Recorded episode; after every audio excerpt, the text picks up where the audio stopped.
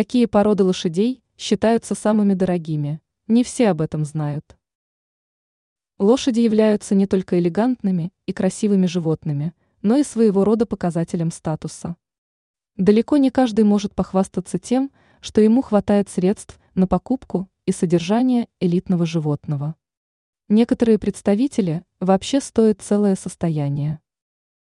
Какие породы лошадей считаются наиболее дорогостоящими? Чистокровная верховая лошадь.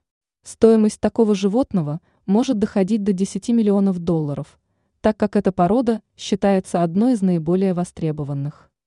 Это английская порода.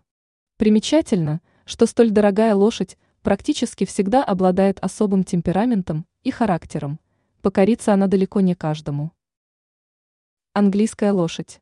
Средняя стоимость данной породы тоже составляет 10 миллионов долларов.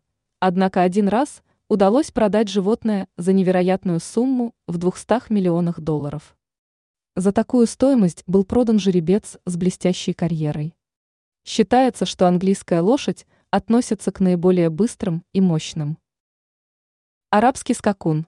По сравнению с двумя предыдущими породами, арабский скакун кажется дешевым, поскольку его покупка обойдется в 130 тысяч долларов. Однако у этой лошади более спокойный характер. Также арабский скакун невероятно вынослив.